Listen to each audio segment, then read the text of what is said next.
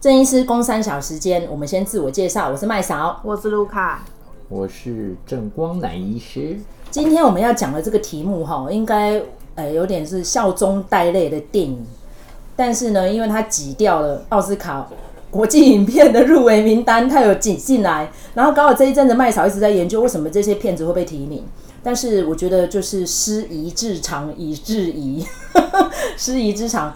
我们这个片子呢是丹麦电影，那因为这个导演呢跟这个男主角已经是合作第二回了，上次是哎叫什么谎言的烙印，我觉得蛮好看的。哦、那部片其实也可以探讨，他是在讲说这个男主角麦斯米克森，然后他就是被一个呃幼稚园的妹妹指控了对他性骚。但是为什么这个妹妹会有这样的说法？那有种种原因呢。然后这个老师就深陷于这个谎言里面，差点家破人亡。那个故事是蛮悲伤的，但是当年呢，也让他拿了一大堆影帝奖了。然后现在呢，是相隔应该是快要七年，二次合作就比较开心一点，是在讲啊、一群中年老师。因为这导演很喜欢讲老师的故事，是因为他自己以前就是老师。好，然后呢，就人生呢索然无味，后来就发起了一个酒精计划。哦，那这整个过程呢，我是觉得这个平铺直叙，有一些欢乐，也有一些悲伤。但是呢，我觉得看完之后呢，余韵悠长。好，那就由郑医师来跟大家分析一下这电影你的看点在哪里？这这电影就在讲酒精的作用啊，就是酒精的作用。那酒精作用对你个人来说是什么？就 我我先问哈，我在演讲的时候，我都很喜欢问一个问题：酒精到底是兴奋剂还是抑制剂？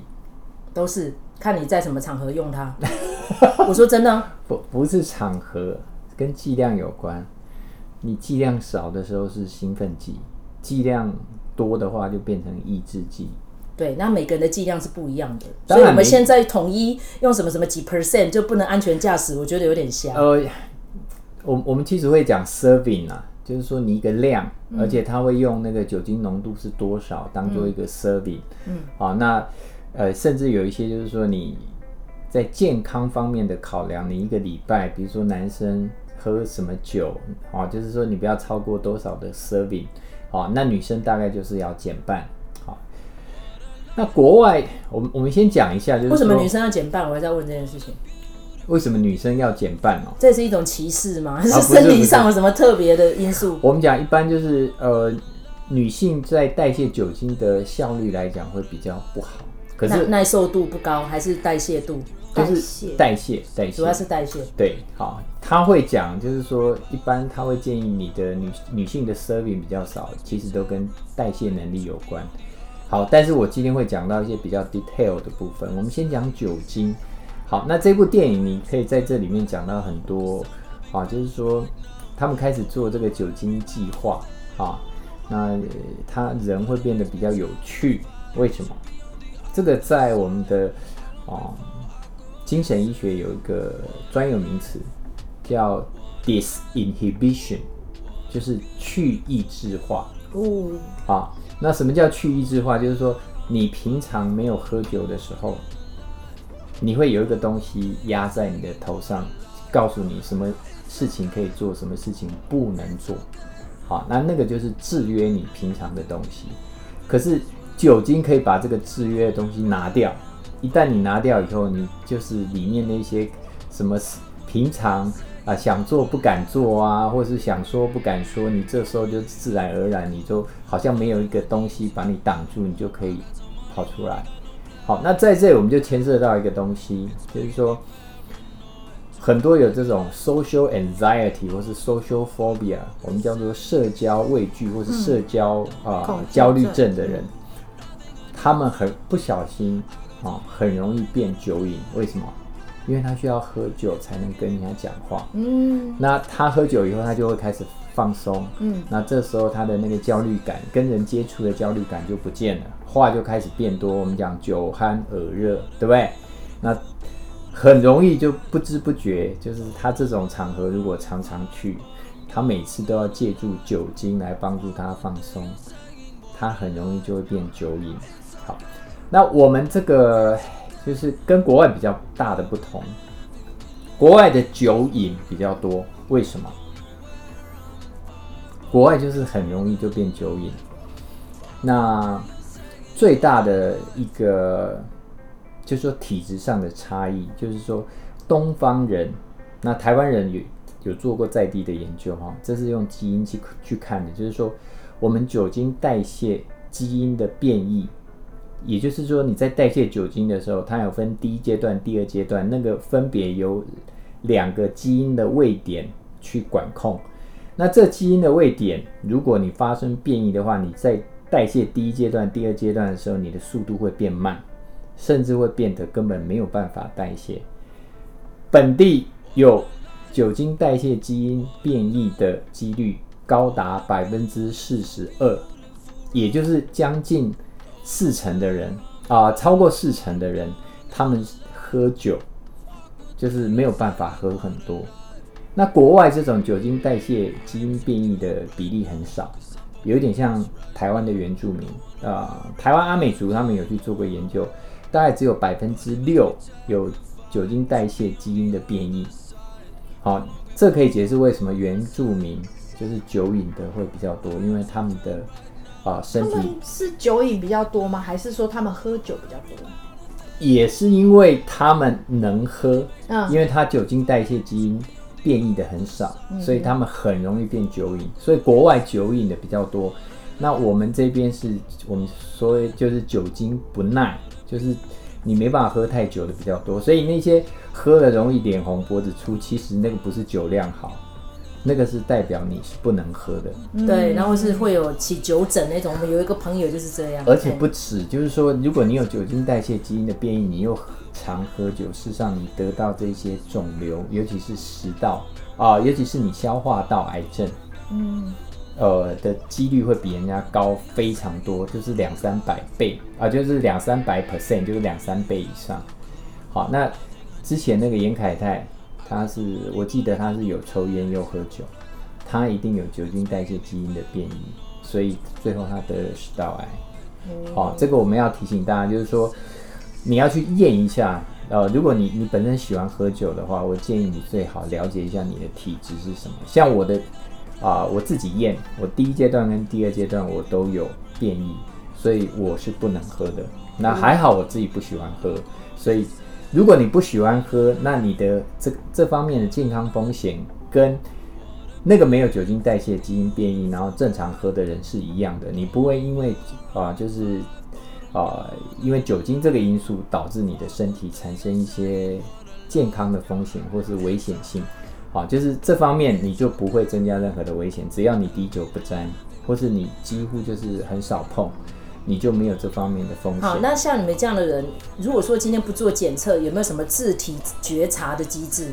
呃，其实没有，就是很难啊，就是比如说像脸红，你刚刚讲的，有人会这样，还还有就是。其实，如果你量喝的其实一般也不是很多，可是你就是比人家容易宿醉，嗯，那就代表你的宿醉，对，你的酒精代谢很慢。那那些酒精代谢没有基因变异的人，事实上他喝的量比一般人能喝，而且他醒来的速度比一般人快。但是即便是这样，如果你又有酒瘾的基因，酒瘾的基因跟酒精代谢的基因是两回事。哦，所以如果你是有酒瘾的基因，我们这部电影也有讲到嘛，有一个人为什么，有一个老师为什么他最后其他人可以停下来，他停不下来？嗯，他为什么就变成我们叫 alcoholism，就变成那个酒瘾的患者，然后最后不行了，对不对？然后连那个命都没了，他一定有酒瘾的基因。那酒瘾的基因这个比较难测，但是有一个东西，就是说这个做酒精研究的精神科教授告诉我们。哦，他说有有一种东西，有一个指标很容易看，就是你发现你喝酒的时候，你会你会感觉 euphoria，就是心快感，你喝了会觉得爽，而且会想追酒喝。有只要有这种的话，你就是有酒瘾的体质。好，在所以过去我还在当住院医师的时候，我们哦，我那时候在花莲，那我们医院请了一个啊，算是。比较资深的女的精神科医师啊，到我们那个医院去演讲啊，她有提到她过去她滴酒不沾，那有一次到一个要吃饭的场合，那那一次可能有一些长辈在，她说非得喝不可，结果她发，她那一天喝了一些酒，他发现第一个他酒量不错，好，他因为你喝那些酒对他来讲没什么影响。第二个，他第二天喝起就是起床以后，他还会怀念的味道，而且他还想要再喝。哦，从那一刻开始，他就他就知道自己有酒瘾的体质，所以他发誓自己就不再喝。嗯，好，不然像他这种体质，只要是他放任自己，就是经常喝，好，仗势着自己能喝，而且又经常喝，他保证变酒瘾。对，可是她是女生呢，女生讲女生比较不容易有，我们讲哈，这是那个就是我们是瞎猫遇到死不是不是不是这个，我们刚才讲的就是 serving 这个东西叫这个叫 general principle，就是一般的哦，就是一般的体质是这样子。但是，好、哦，我们这个精神科的教授哈，呃，他有几岁人，我可以了解一下吗？中年他他七十几岁了。哦，他那个时候哎，不，我们这精神科呃不是那他分个女生，享他的 case 的时候，不是呃，我现在在讲的精神科教授不是那个女的精神科医师，我现在讲的就是国内专门有一个啊精神科教授，他在做酒瘾的，他有提到，如果一个女生她酒量是好的，好、哦，她敢嗯，就是鬼斗查甫一家给你敬酒，他说有一个女的敢这样整桌这样子跟你每一个男的都跟你干。他说：“那个女的，你绝对不要跟她喝。为什么？只要那个女性是能喝的，她的酒精代谢的能力绝对比那个男性能喝的要高上好几倍。这么厉害？对，所以只要女生是可以喝的，我们那个教授讲，你绝对不要跟她喝。他说你一桌男的全被全部被她干倒了，他还在那边说来呀、啊、来呀、啊、来呀、啊。对，他不是靠酒胆，是因为。”他说女：“女女性的那个基因，又加上她的酒精代谢没有问题的话，事实上他们在代谢就是酒精的速度比男生要快。哦，好，这是让大家知道一些专业的。那我觉得在这一篇啊，在这一篇，他告诉我们就是说，你你在酒精微量的时候会让一个人变有趣，嗯，是因为他那个去抑制化让他放松了。好，所以这时候他讲的一些话，好像口无遮拦啊，或者说他把里面。”平常不敢讲、不敢表达的哈，那甚至没办法去跳舞，很轻松。我、嗯、很很多人要喝酒才能唱歌，才能跳舞。对，好，为什么？因为他平常有一个东西压着，他没办法放松，没办法放开。好，但是喝了酒精以后，他可以这样子。好，可是你又过了一个量，甚至啊、呃，那个量如果是再多一点的话，你的步态就会开始不稳，甚至你有一些记忆就会断片。嗯，而且你。在喝酒那段时间，你记忆断片，你干的事情自己都忘了啊！我们过去在医院也有碰过，就是说他喝了酒，好、啊，那他完全那段记忆他是断片的，可是他就是去啊，比如说男生他就是对就尾随女生，好、啊，然后就就是意图要去强暴人家什么的，但是他那一段记忆他全部忘了，好、啊，事实上。在这个酒精浓度比较高的时候，你还会有一些就是 break out，就是你那段时间的那个记忆是完全没有的。嗯。所以我们要提醒大家，就是说，我觉得这个导演他对于酒精的态度，基本上他他没有反对，他只是提醒大家过量的话其实不好，会有悲剧啊。对，但是适量化，他最后的那个结尾，我是我是觉得他他是要告诉我们，就是。你要及时行乐，你还是要有适量的酒精帮助你放松。他想要讲的是这件事情，但是我们要提醒大家，如果你本身是有酒瘾的基因，你的酒精代谢啊、又没有又没有问题的话，事实上对你来讲没有所谓适量的这个问题，因为你就很容易过量。嗯，而且一旦你过量，你要停就你就很难减量，很难停下来。如果讲到统计数字的话，酒精跟毒品。杀死的人数量哪一个多？当然，是酒精高达，哎，应该是二十倍哦。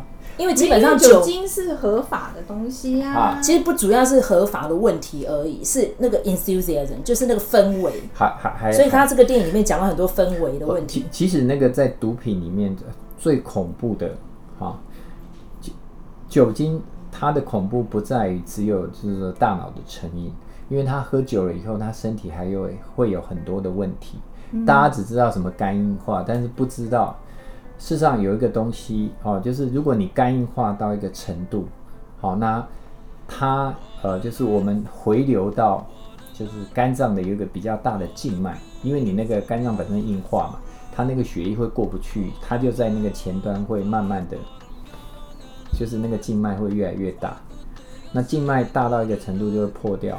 哦，问题那个静脉非常大，所以呃，当那个破掉的时候，你知道在医院我看过哦，那个血哈，它从嘴巴。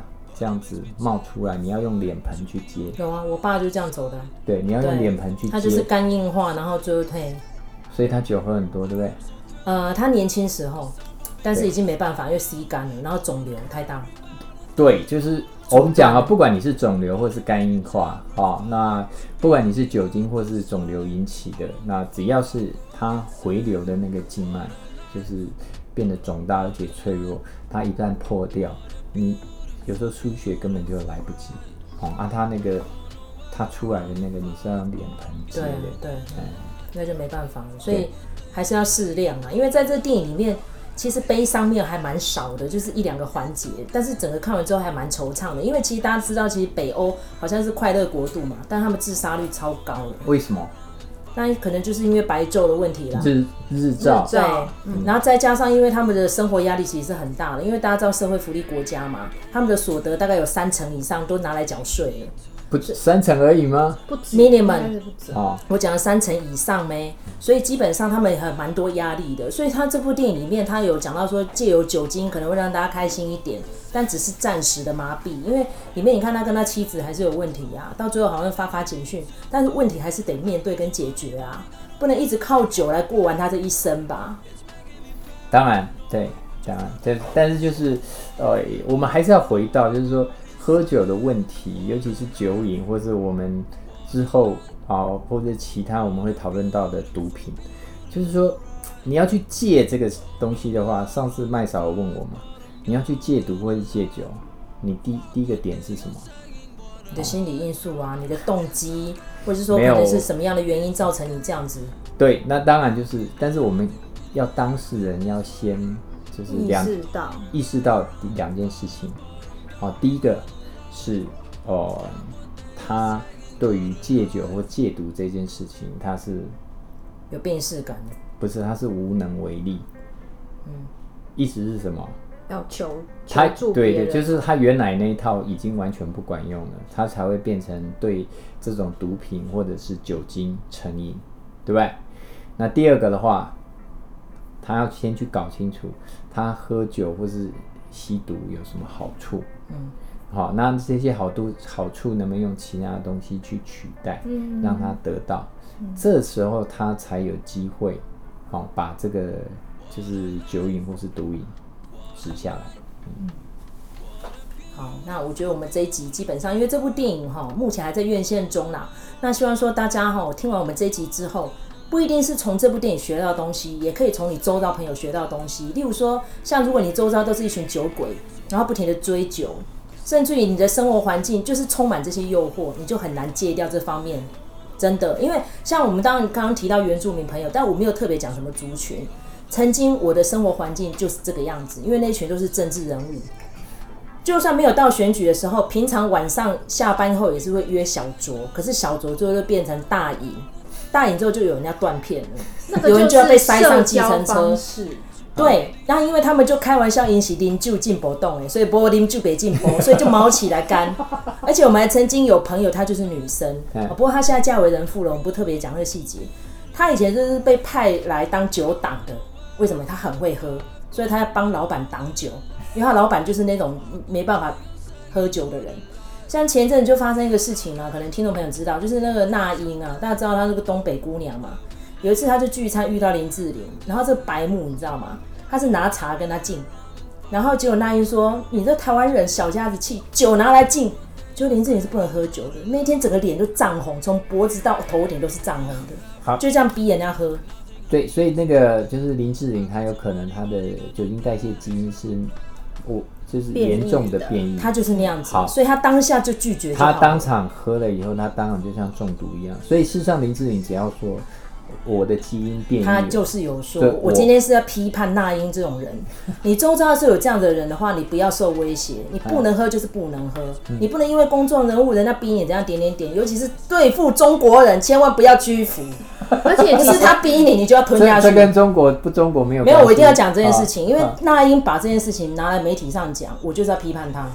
而且我觉得那个可能台湾还稍微好一点，就是我听太多就是中国人没有日本跟韩国。哦，对他们一上大学啊，大学新生都会被学长姐逼酒，呃、然后喝到死。我我想呃，日本跟韩国他们的酒精代谢基因的变异基本上应该也算是不是那么高，嗯，哦，所以他们那个酒瘾的机会也是比较高，嗯。嗯。